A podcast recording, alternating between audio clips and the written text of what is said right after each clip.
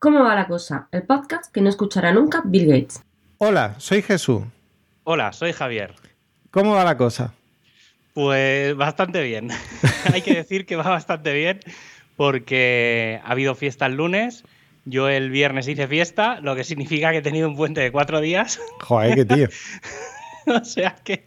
No, pero es que, tío, es lo que tiene. O sea, trabajar media jornada eh, real eh, pues al final pues te puedes jugar con el cuatro días cinco horas o cinco días cuatro horas. Entonces, yo me he puesto todavía, supongo que más adelante cuando llegue más invierno, más frío y tal, y ya no tenga tanto que hacer, a lo mejor me, hago lo de cada día. Pero por ahora, tío, mira, tener un día extra cada semana, que al, que al final lo acabo llenando de faena, porque ayer, ayer hice el de esta semana, entonces en realidad han sido cinco días. Pero bueno, ayer estuve currando, que conste. Vale, vale. Pero bueno, y no, y nada, pues tío, mucha desconexión. Me he leído un libro este fin de semana. Ajá. El de, Joder, un libro entero. El de. sí, sí, a ver, está bien. El, libro de Ignatius Farrá, que además ayer estuvo en el hormiguero, o antes de ayer, no sé cuándo estuvo.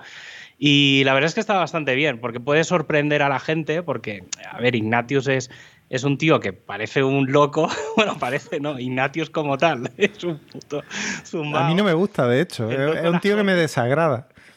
Sí, pero, pero luego pero al final es un personaje, porque luego está, y eso yo lo he llegado a ver un poco... Hombre, ya me imagino que no irá por el, por el Mercadona restregándole el pecho a la gente sudado. No, no, eso no, no, pero claro, y entonces él tiene la parte esa de Juan Ignacio, ¿vale? Que es él, y un poco el libro en realidad es más él, entonces claro se suman muchas cosas de, pues de la hora de cosas que a él que él, que él ha ido haciendo de la hora chanante de, del fin de la comedia, de la vida moderna, de, bueno, no sé, de lo de Movistar, o sea, un poco, habla un poco de todo y de su, de su vida y tal, y la verdad es que es un poco es un poco diferente. Entonces, claro, ya, no sé, es otra, otra forma de verlo. Y bueno, mira, me hacía, me hacía gracia, me pillé el libro el otro día y, me lo he leído. Y luego eh, ya mi, un clásico en mi día a día, que es ver series. me he cascado como tranquilamente cuatro temporadas de cuatro series distintas este fin de semana. O sea, pero temporadas de estas de series de estas de 50 minutos de 10 capítulos. ¿eh? Madre mía, tienes que hacer más deporte. Del, tirón. o sea, de empezar a las 10 de la mañana y acabar a las 7 de la tarde. Uy, yo no puedo hacer eso. Yo eso lo hice una vez con, con, con bueno, pues con la conocida serie de películas de Jason Bourne y cuando terminé la tercera, que además eran las 3 de la mañana o las 2 de la mañana o algo así, em, yo directamente mm, miraba todos los puntos por los que podía huir, qué coches podían tener alguien vigilándome, eh, miraba por dónde me podrían estar escuchando, eh, acabé en paranoia, no, no puedo hacer eso. Yo, a ver, también es verdad que, claro, que al final veo del tirón una temporada de algo y luego veo otra serie. Es decir, no son muchas.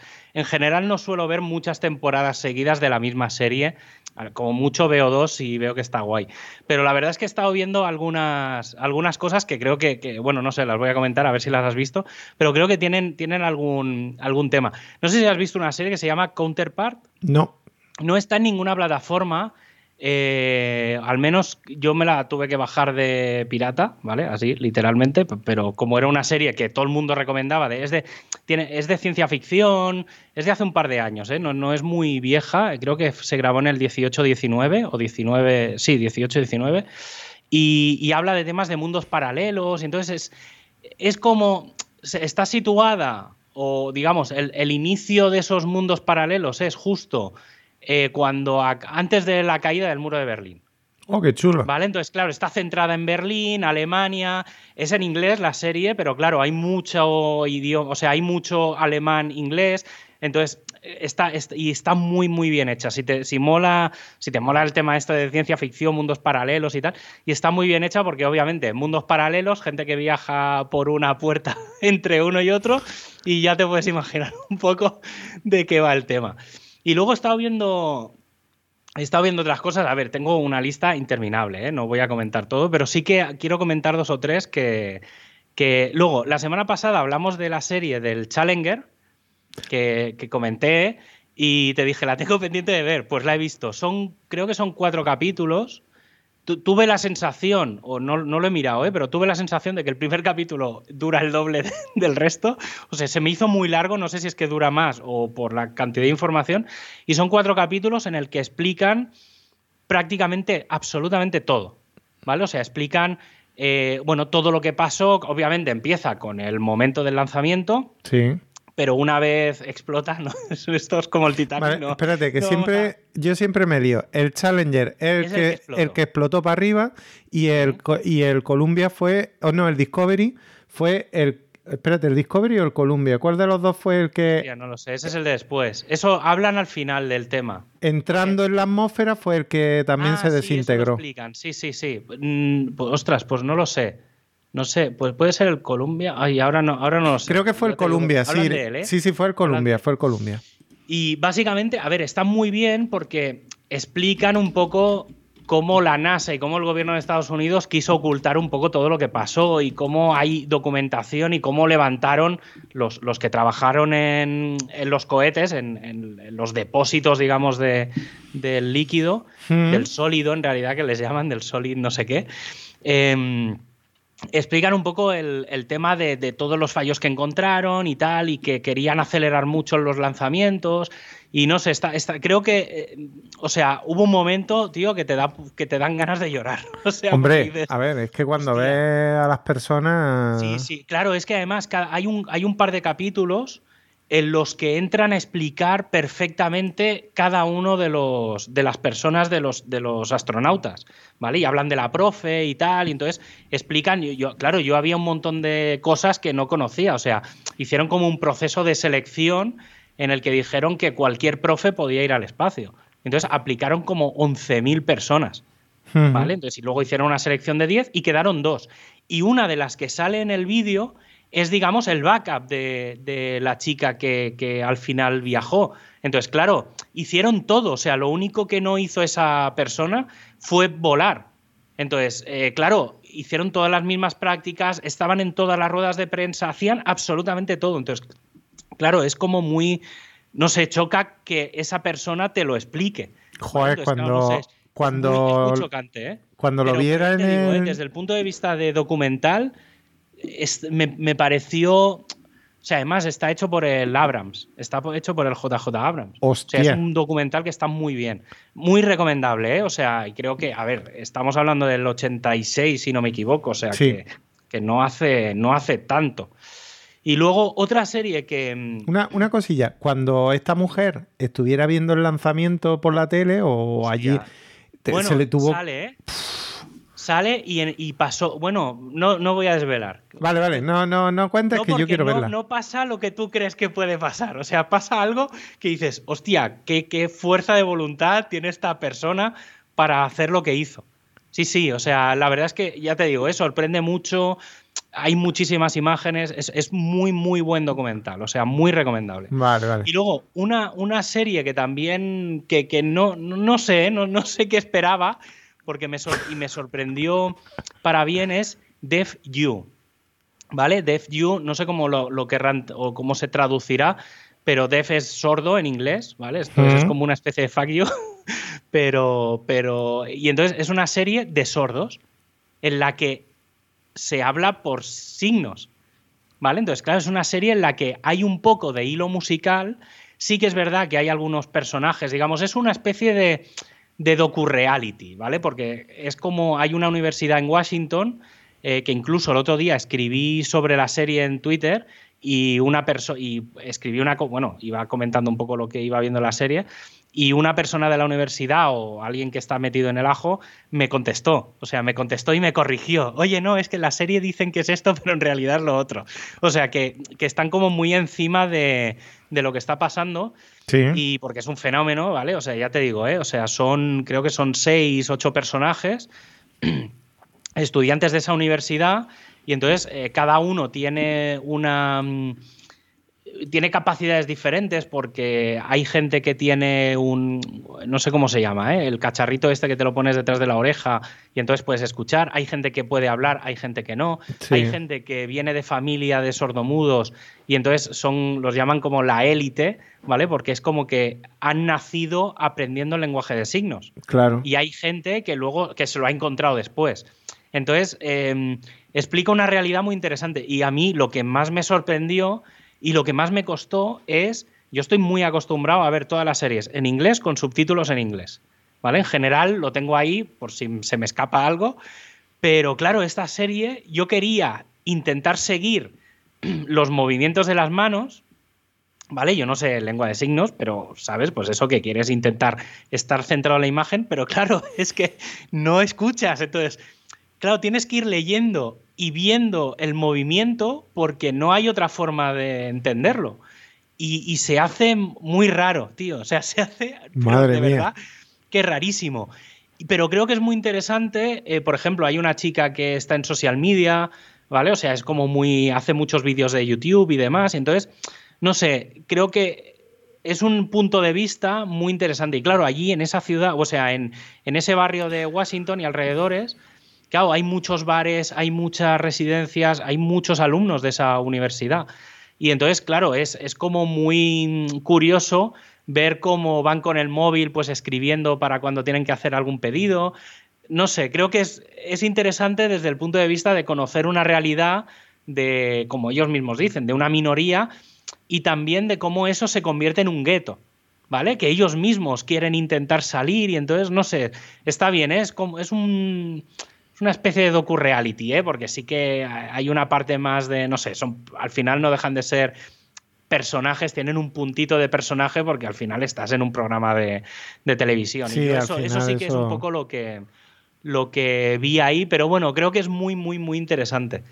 Y no sé, a ver, he visto un montón de cosas. Ah, la otra serie que dije la semana pasada que no me acordaba, que era la de aquella del, del viaje a Marte, Ah, sí, sí. se llama Away. Away. ¿Vale? Away, sí, está en. Está, esa es de Netflix. Y luego, no sé, cosas que he visto últimamente, así, ya comento rápido, ¿eh? Eh, High Score, que es un también un documental, creo que son cuatro o cinco capítulos. Ah, este me de lo han historia de comentado. los videojuegos. Mm. Están. Yo tengo un colega que un día lo traeremos eh, al programa, ya se lo he dicho, le he dicho, digo, un día te, te traeré porque eres carne de este tipo de, de podcast. Y es un tío que es muy fricazo de videojuegos y tal, y la verdad es que conoce mucho. Y él me decía, hostia, claro, es que esto, como sea solo una temporada, se va a quedar corto. Y yo pensaba que, que no era, que iban a haber más temporadas, y luego me di cuenta que era que ponía Limited Series. Sí. Y entonces, claro, se queda muy, muy, muy corto con respecto a cosas. Pero está bien porque explican cosas del Mario, cosas de, no sé, de Sony y tal, está guay. Y luego otra serie que mm, creo que solo vale la pena el, pri- el, primer, el primer episodio, a lo mejor dos, un par, que es Song Exploder. Y es bastante curioso porque es un tío que era podcaster y es un tío que es podcaster y explica cómo la- los intríngulis de la música, ¿vale? De Ajá. cómo se crea una canción. Y entonces, en, en el, en el primer programa, que es el que a mí más me moló, no, ostras, no me acuerdo ahora cómo se llama la banda. Uf, se lo vi ya, es que es de los primeros que vi y ya se me ha olvidado todo. Pero está bastante bien porque el tío lo que ha hecho es irse a las discográficas y pedirle los masters de las canciones. Y entonces incluso a veces les dan las demos, les dan todo. Entonces, claro, lo guapo de los masters es que tienes todas las pistas por separado. Y entonces él lo que hace es analizar pista a pista. Madre Y mía. con los, con los cantantes o con los componentes de los grupos, lo que hace es comentar cosas. Incluso hay veces que los propios de los grupos dicen, es que yo no me acordaba de que esto estaba en la canción, ¿sabes? Entonces, es muy surrealista por eso, porque encuentras detalles que, y luego al final siempre el podcast, digamos, el programa acaba con la canción entera, ¿vale? Con la versión de la que han estado hablando Sí. y tal. Y la verdad es que está muy guay. Luego- Entonces, entonces con Bohemian Rhapsody fliparía, porque. Esa no, bueno, eh, ah, es que no me acuerdo cuál es la primera de, mm, del, del- el, el primer episodio es, es el que a mí más me gustó. Que no, si quieres, entra y, mira, y míralo. Estoy, estoy haciéndolo. Mientras, mientras comento yo lo último que quiero comentar, que es, no sé si has visto, si viste el año pasado, eh, The Haunting of Hill House. No. Es una serie de, te diría de miedo, pero es más, a ver, sí que es verdad que Hill House había un puntito de miedo, porque había el gran susto, ¿vale? Que hay un momento en el que te pegas un susto, pero es que te lo pegas y todo el mundo habla del famoso susto de Hill House. Y entonces con lo que han hecho en, creo que parte del equipo, incluso la mayor parte de los actores, participan en The Haunting of Blind Manor, ¿vale? Que es como, no es la misma serie, porque son como series separadas, pero es como una serie digamos, está agrupado todo dentro del Haunting, que le llaman. Hmm. O sea, si tú entras dentro de Netflix y buscas Haunting, te salen como las dos. Y esta segunda le han quitado eh, la parte más de miedo puro y duro, ¿vale? O sea, y no sé, está, es más ligera. Es decir, es una serie de. habla de fantasmas y tal, pero no es tanto de pegarte sustos. La primera sí que era de pegarte sustos. Y la verdad es que, a ver, si tengo que compararlas casi te diría que me gustó más la primera, aunque lo sufrí más, ¿vale? Esta me ha gustado, pero claro, el hecho de echado en falta un poquitín más de miedo, ¿sabes? Es como que, se ha edulcorado demasiado. Yo es que las películas de miedo no me... Sí, a mí tampoco me molan, ¿eh? Pero esta serie es, eh, es que está, tío, mola, o sea, está muy bien hecha. Aparte, la, la del The Haunting of Hill House, la, la primera, la del año pasado, tiene también un puntito de como de cambios en el tiempo, no sé, es como que se entrelazan muchas tramas que son en realidad la misma, pero se pueden ver desde muchos puntos diferentes. Y entonces, claro, es lo típico de que durante ocho capítulos te van explicando como una trama y de golpe en los dos, tres últimos capítulos empieza a entrelazarse todo y entiendes de lo que no entendías nada, se empieza a hacer el puzzle y se acaba haciendo un puzzle y dices, joder, y eso me moló mucho. Pero, y hay un, plano secuencia en Hill House que prácticamente es todo un episodio. O sea, es flipante. O sea, es media hora, o sea, yo qué sé. Pero aquel, y hostia, estaba muy, muy, muy bien hecho. Y no sé, he visto más cosas. La de, Social Dilemma, que esto no sé si lo, si habrás visto. No, no, he visto nada. Si no conozco nada de lo que estás viendo aquí. salvo Cobra Kai, que no la he visto, pero sí que me lo. Está guay. Me lo han recomendado mucho. Está muy chulo. Pues de Social Dilemma, creo que para la gente que se dedica a Internet, eh, bueno, y para la gente que no se dedica, pero tiene cierto sentido de la responsabilidad y de la privacidad, es muy, muy, muy recomendable. O sea, creo que toda la gente que se dedica a Internet debería de ver de Social Dilemma. Dentro del contexto, ¿eh? es una. Es una mm, es una especie de documental sí, es un documental, creo que dura una hora y media, en el que explican básicamente eh, eso de que tú eres el producto. ¿Vale? Vale, entonces explican muchas cosas, explican, sobre todo van muy focalizado a Google, Facebook, a los grandes, a Instagram, pero sobre todo hay varias cosas que, explican que es el, tema, por ejemplo, de los. Porque todos los que salen en el documental son ex trabajadores de. O el, creador de, no sé qué mierda, o sea, el creador de Instagram, y entonces te dice que, lo que hay ahora, que eso es, que no, que, que él a sus hijos no les deja tocar ningún tipo de dispositivo. Coño. Cosas de ese estilo, ¿eh? O sea, y te explica el por qué. ¿Vale? Entonces, creo que es muy, muy recomendable eh, por... A ver, creo que nosotros, los que estamos más en el día a día, somos capaces de contextualizarlo, pero creo que es el resultado de eh, lo típico de cuando digo que no tengo WhatsApp, de, ¿sabes? La solo, ah, es que él no sé qué. Y entonces, ya ahora mi recomendación va a ser, no, no tengo WhatsApp. ¿Quieres saber por qué? Mírate esta, este documental de, Netflix y entenderás perfectísimamente por qué no tengo WhatsApp. Claro. Y está, está muy, muy, muy bien. O sea... Fíjate, estaba, estaba buscando aquí, pero no lo encuentro. Em, hay una serie, pero no es serie como tal de la tele, sino es una serie en web, ¿vale?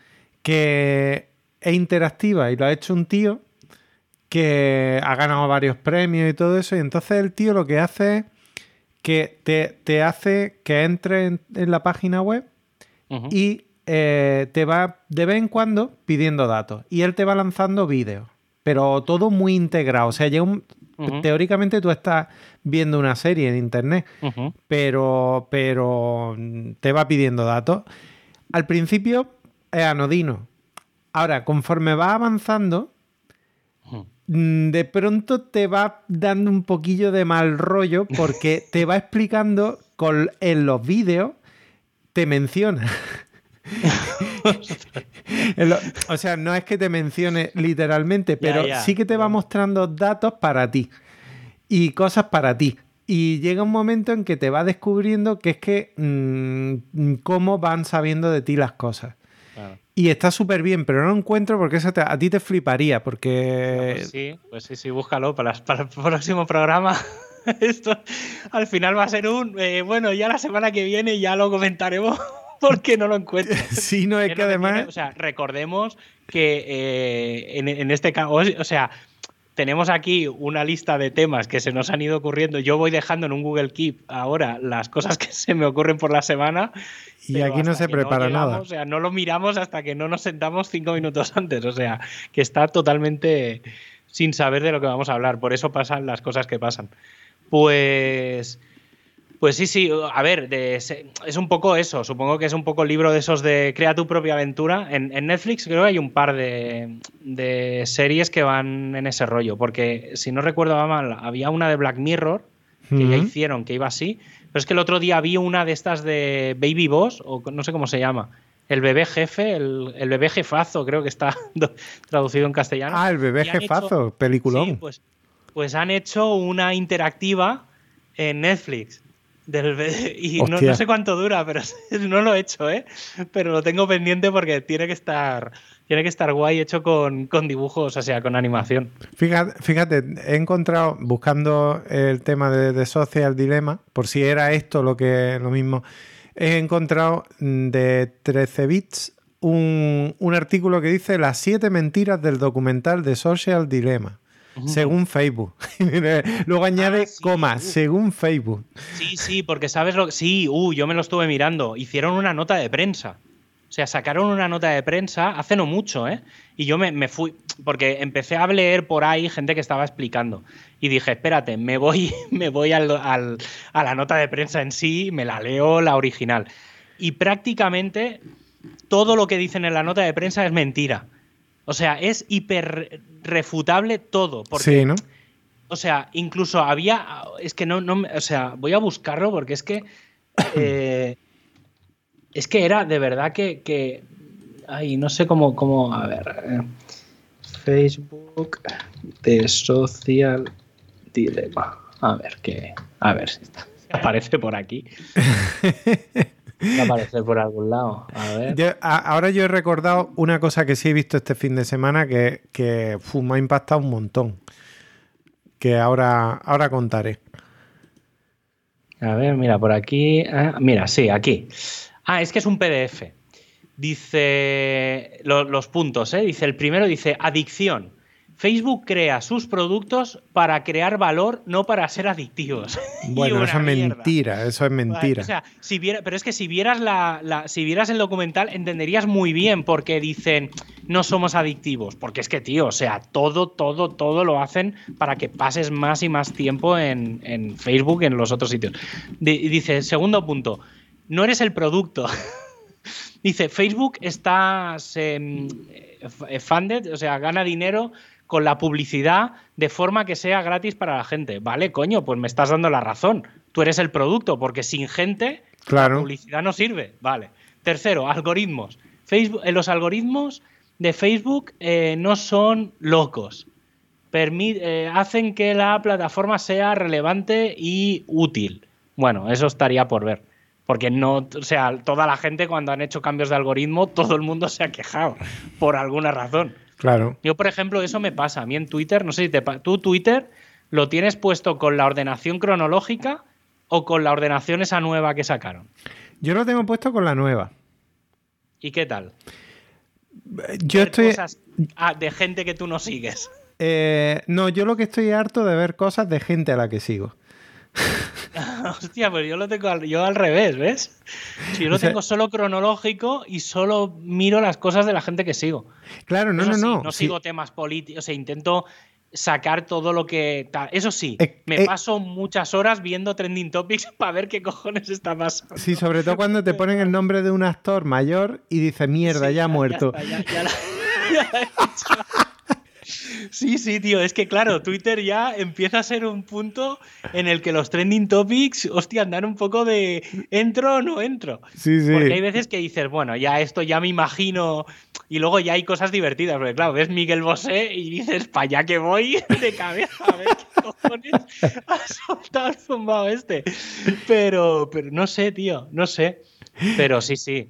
Vale, ¿Cómo pues, más decía? Eh, Facebook utiliza los datos para. eh, eh, no. Facebook ha hecho mejoras en la compañía para proteger los datos. y una mierda. Eso no es, eso no es verdad. Luego, hostia, explican una cosa de. de mm, Ay, ya me saldrá, ¿no? Pero no sé si es en este o en, en otro documental, ahora no me acuerdo. Eh, no, creo que es en otro, que no me acuerdo cómo se llama, no sé si lo tengo por aquí apuntado, que es de... mm, que hablan del tema de Tinder, tío. Hay otro, Tinder. otro documental de estos de... Sí, de Tinder, de, de una chica que pidió documentación de Tinder y entonces le, le dieron 800 páginas de documentación. Y entonces lo, lo guay que explicaban era cómo Tinder sincronizaba los datos de, pues de, de, de elegir una persona o no, lo cruzaban con los datos de Facebook. Uf. ¿Vale? Entonces, no sé, o sea, había ahí un mamote- mamoneo interno que estaba, estaba muy guay hecho. No sé, bueno, tío, es que al final, es que si luchan contra el, el fake news y tal, va, mierda, vale. O sea, eh, a mí Pues- Facebook no, y bueno, es que... Yo me estoy desintoxicando de, de Facebook cada vez más. Em, eh, pues fíjate, eh, este fin de semana yo vi una película, porque no veo tanta serie como tú, eh, vi una película que te recomiendo mucho que se llama Aguas Oscuras, que No la está ahora mismo en Amazon. Eh, de- la estrenaron en el cine y me la perdí y me quedé con muchas ganas de verla y este fin de semana la vi y es muy recomendable. Mm, bueno, está protagonizada por el actor que hace del increíble Hulk en Los Vengadores, de... ahora se me ha ido el nombre, y, mm, y va sobre un caso que se produjo en Estados Unidos con una empresa muy conocida y que nos afecta mucho a todos, que es DuPont, que fue la empresa que inventó el teflón.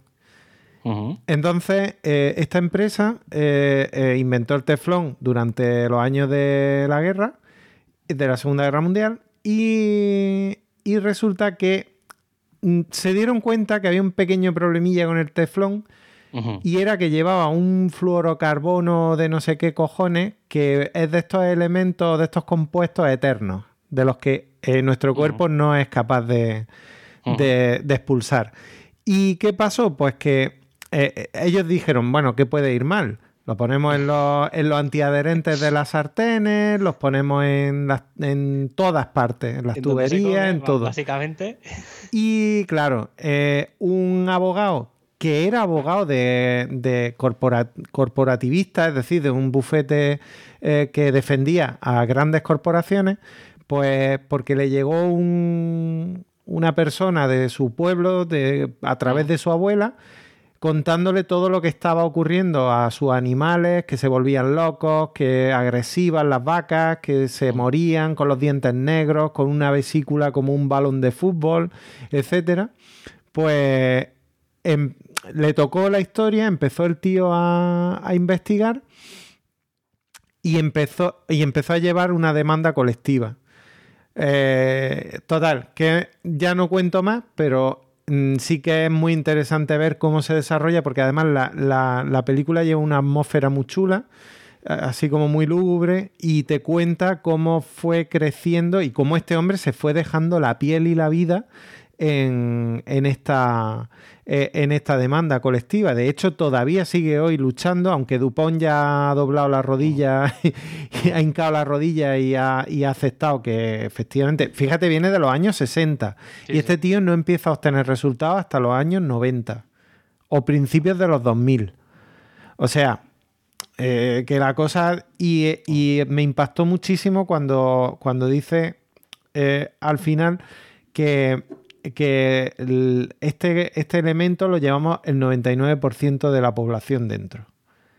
Y es un, eh, eh, o sea, en nuestro cuerpo. Porque es un elemento que ha- se ha estado, ha, ha estado integrado en muchos, en muchos sitios, Mm. eh, en muchos materiales, en muchas cosas que están en nuestra vida cotidiana desde, desde los años 60 hasta, hasta el día de hoy, que ya, bueno, se ha... Total, que muy- todo muy agradable, pero, pero que recomiendo verla. Recomiendo verla porque sobre todo Consumo propio. o sea, eso es completamente legal.